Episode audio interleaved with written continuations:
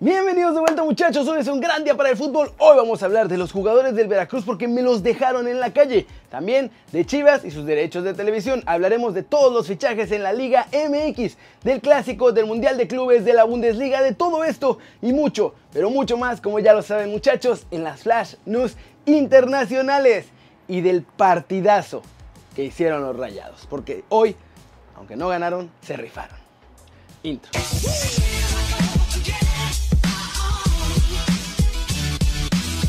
Arranquemos con la nota One Fútbol del día y es sobre el Veracruz porque ahora es la Femex Food la que se está haciendo la que la Virgen les habla con los pagos. No, bueno, muchachos, esto ya es una pachanga. Y es que, ¿qué creen? Que resulta que todo el tema de la desafiliación del Veracruz no estaba hecho para deshacerse de Fidel Curi. En realidad estaba así para no tenerle que pagar nada de los adeudos a los jugadores desde el fondo de la Liga MX. Este martes todos los jugadores del Veracruz recibieron una bonita carta en la que les notificaron que tras la desafiliación de los tiburones ya sus controversias no pueden ser resueltas por la Femex Food porque como el Tibu ya no pertenece a la Liga MX pues ahora sí que ya no es su bronca y van a tener que ir si quieren a los tribunales a demandar a Curi o a quien le deban demandar porque ya en términos muy de mi barrio para la liga no existen. Afianzadora Sofimex SA es la que se supone que se encarga de determinar si se hace o no el pago de los adeudos. Hasta la última semana de noviembre quedaban todavía 7 controversias por resolver de las 59 que se metieron. La desafiliación del Veracruz se confirmó este 6 de diciembre, por lo cual ahora nadie sabe qué diablos va a pasar con esos 7 casos que están pendientes. Pero ah, no, manden sus casos a controversias, decían. Los vamos a ayudar, decían. Y todo fue puro cochino cuento. Ya sacaron a Curi. Ahora que saquen por lo menos a todos los demás tranzas de la Liga MX. Pasemos con noticias de Chivas porque parece que nadie quiere comprar los derechos de televisión en exclusiva. Todavía no, ni el super rebaño que armaron es suficiente para conseguir amarrar este trato con el que tanto soñaban. Así que ahora lo que va a pasar es que esencialmente Chivas pues va a perder dinero, pero los que van a ganar son los chivermanos porque el Guadalajara tendrá que repetir la fórmula del torneo pasado y esa es la de repetir sus derechos con diferentes televisoras. Así que los fans del rebaño van a tener un montón de opciones para poder ver los partidos, por lo menos del clausura 2020. Y bueno muchachos, también estará Chivas TV, que funciona ahí pues, más o menos. Y la única opción buenaza que tendrán para ver los partidos en stream será DAZN, que aprovechará que saldrán más baratos los derechos, así compartidos, y va a poder tener las transmisiones tanto en México como en Estados Unidos en una plataforma online que sí funciona y no como Chivas TV. Con todo esto, Chivas espera conseguir por ahí de unos 20 o 25 millones de dólares en ingresos de televisión solo en México y probablemente sea entre 4 televisoras más Dazón. En Estados Unidos esperan tener más o menos la misma cantidad de lana, aunque se repartiría entre dos televisoras y Dazón. Esta semana, la directiva del Guadalajara sostendrá una reunión importante con diferentes periodistas y directores de cadenas de televisión para empezar a negociar todo esto y que ya estén siendo transmitidos desde la jornada 1. Como ven, y bueno, el contrato que quieren armar obvio es por una temporada porque esperan que ya que Chivas juegue bien y llegue a liguilla y todo esto, en verano sí puedan dejarse pedir las perlas de la Virgen por sus derechos de transmisión. Pasemos con el resumen del mercado porque cayeron más fichajes en México muchachos y América ya tiene amarrados tres refuerzos que no son ni bombas ni mucho menos y de hecho es bastante sorprendente que vayan a llegar a Cuapita la Bella. Miguel Ángel Garza, presidente de los Tigres, reveló que Lucas Elarayán sí saldrá del equipo, pero no se va a mi Atlas maldita sea, el sudamericano será vendido al Columbus Crew de la MLS por 8 millones de dólares. Otro que se iría a la MLS es William Yarbrough, pues Sebastián Fassi, hijo de Andrés Fassi, es nuevo portero del León. Así que el mexicoamericano se irá al norte para continuar su carrera. Muy probablemente lo será en el Houston Dynamo. Hablando de más fichajes oficiales de la Fiera, ayer por la noche presentaron a Steven Barreiro, que llega desde Pachuca y pues esencialmente es como un regalo de su hermano mayor. Toluca tiene oficialmente nuevo goleador y es Michael Estrada, ecuatoriano de 23 años que rompió su liga, pues le anotó 19 goles en 38 partidos allá. Y ya viaja a México para incorporarse a los Diablos Rojos. Los Pumas también apuntan a Ecuador para tener a su nuevo refuerzo y es que están a nada de cerrar el fichaje del extremo ecuatoriano Anderson Julio, que la temporada pasada anotó 7 goles en 29 partidos y además dio 6 asistencias. En América, Guido Rodríguez aceptó que sí desea irse al fútbol europeo, pero dio algo de calma a los fans de las Águilas, pues dijo que no le urge irse ya ya.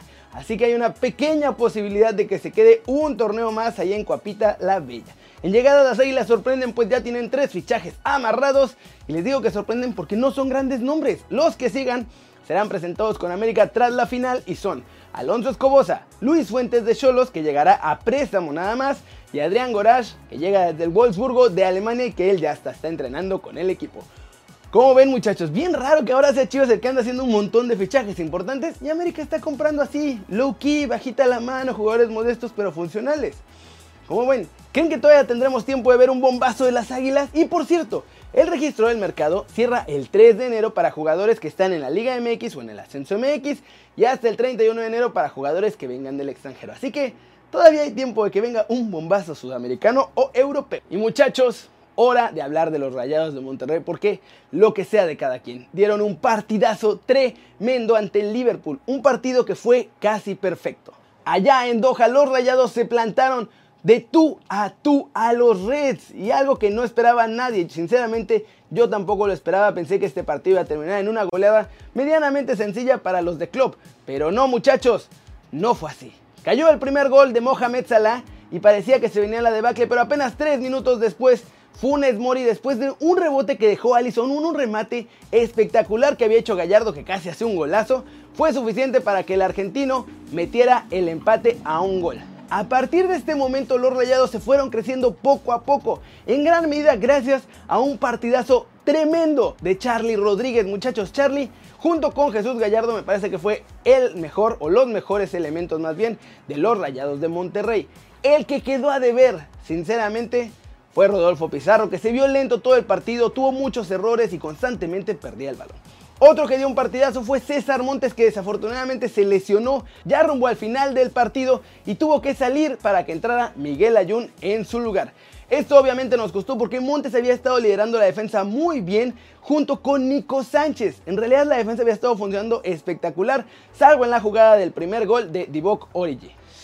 Rayados se rifó, hizo un partido perfecto, pero fue la misma historia de siempre y no es que sea un mal de los equipos mexicanos. Lo que pasa es que la diferencia de talentos era bestial. De hecho, lo que logró Monterrey de tener contra la pared durante algunos minutos a Liverpool, al mejor equipo del mundo, es realmente destacable. Y estuvieron a nada de irse a la larga y si hubieran metido una de las pocas oportunidades realmente claras que tuvieron, otro gallo hubiera cantado. Pero al final la diferencia fue el talento y cuando entró el mejor tridente del planeta, que ya estaban los tres juntos ahí, se notó. Hizo otro jugadón para darle un pasecito filtrado a Firmino que nada más la empujó ante un poquito de displicencia de la marca que tenía Miguel Ayun y también un poquito de displicencia de la marca que tenía Gallardo, ambos tratando de no provocar un penal. Y bueno, ahora Monterrey va a ir al partido por el tercer lugar y ya, sinceramente pase lo que pase, no importa. Creo que Monterrey ha dejado el nombre de México muy en alto y creo que en este partido se graduaron tres jugadores. Gallardios, Charlie Rodríguez y César Montes. Esos tres me parece que después de lo que hicieron hoy ante Liverpool van a tener muchos más reflectores desde Europa. Desafortunadamente Pizarro desaprovechó su oportunidad, así que veremos qué pasa. Pero yo creo que esos tres tendrían que irse a Europa, pero ya, antes de que sea demasiado tarde. Flash News, Héctor Herrera podría regresar al once inicial del Atlético de Madrid de cara al encuentro del próximo domingo contra el Betis en el Benito Villamarín, en el que ocuparía la posición de Coque que está lesionado. Arsène Wenger, ex técnico del Arsenal, elogió y criticó a Cracklitos Vela porque no explotó con los Gunners y dijo lo siguiente. Carlos Vela siempre tuvo un gran talento y creo que finalmente pudo mostrar el gran jugador que es. Cuando era joven creo que fue un poco comodino, ahora es más inteligente y entiende mejor porque está cerca de sus 30 Flamengo, campeón de la Copa Libertadores y del Campeonato Brasileño, también garantizó su lugar en la final del Mundial de Clubes de la FIFA con una impresionante remontada este martes, imponiéndose 3 a 1 al Al Hilal Saudí en estas semifinales y obviamente su rival será el Liverpool. El Borussia Dortmund empató a 3 goles en casa ante Leipzig, que seguirá de líder en la Bundesliga al término de la decimosexta fecha. El Borussia Mönchengladbach puede igualarlos en puntos llegando a 34 si le ganan el miércoles al Paderborn. Pero ojo, el Leipzig seguirá siendo el líder indiscutible en la Bundesliga, pues tiene una diferencia de goles de más 13 con respecto al Mönchengladbach. La cadena SER informó que el jugador del Barcelona, Nelson Semedo, fue víctima de un robo en su casa alrededor de las 2 de la tarde de este miércoles, hora de España obviamente, o sea, antes de irse a jugar el clásico, por Dios. El Sevilla ganó al Bergantiños allá en Reazor en la Copa del Rey con apenas un golecito de Cunté que fue suficiente para tumbar al conjunto gallego. Chicharito fue titular y jugó 79 minutos pero no pudo meter ninguna de las opciones claras que tuvo en la segunda mitad. Y vámonos con todo lo del clásico, muchachos, porque se puso caliente con todo este tema de la seguridad y bueno, con todo lo que pasó en el campo. Para empezar, tanto Barcelona como Real Madrid viajaron juntos al estadio en camión. El de los merengues no traía ningún logo precisamente para evitar ataques y la llegada se dio sin problemas. Ya en el estadio obviamente hubo pitos y todo tipo de gritos contra los visitantes. Eso sí, a la hora de entrar la seguridad le quitó a los fans del Barcelona máscaras de Messi con mensajes políticos. Lo que extrañamente no pudieron evitar fue una enorme pancarta que decía España, siéntate y habla. Y bueno, después de eso, arranquemos con lo que pasó en el partido, porque eso es lo que nos interesa a nosotros, muchachos. Porque fue un partido de ida y vuelta muy interesante en el que Real Madrid, la verdad, fue superior al Barcelona, sobre todo en la primera mitad. Sin embargo, en la segunda mitad, Barcelona cambió un poco jugó al contragolpe y estuvo más cerca de lograr el gol. Al final la verdad fue un partido muy entretenido, muy interesante, pero el marcador no se movió y quedó 0 a 0. Así que siguen empatados en puntos en la cima de la Liga de España, seguidos en el tercer lugar por el Sevilla. Como ven, clásico interesante, clásico importante y clásico que puede ser fundamental para la liga. Y muchachos, eso es todo por hoy. Muchas gracias por ver este video. Denle like si les gustó. Ya metan un zambombazo durísimo. Esa manita para arriba si así lo desean. Suscríbanse al canal si no lo han hecho. ¿Qué están esperando muchachos? Este va a ser su nuevo canal favorito en YouTube. Denle click a la campanita para que hagan marca personal a los videos que salen aquí cada día. Yo, yo soy Kiri Ruiz y como siempre es un placer ver sus caras sonrientes y bien informadas. Chao, chao.